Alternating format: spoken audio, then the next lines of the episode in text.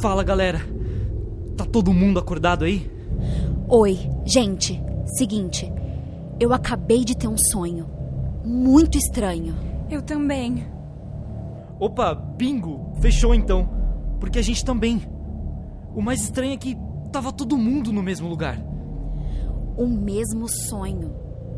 Será que a gente tá sendo chamado? Como é possível? O mesmo sonho? Ao mesmo tempo? Não sei, mas eu sinto. O caminho, ele tá aberto novamente.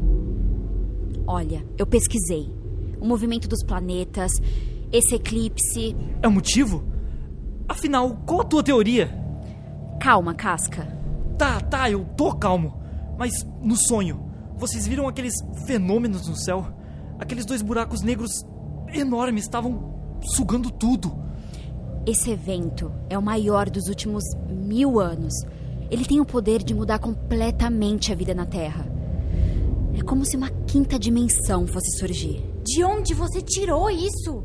Quinta dimensão? Quinta dimensão? Mas que invenção é essa? Não é invenção. É uma teoria.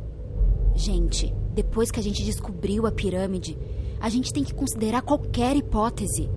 Presta atenção. Energia movimenta o universo.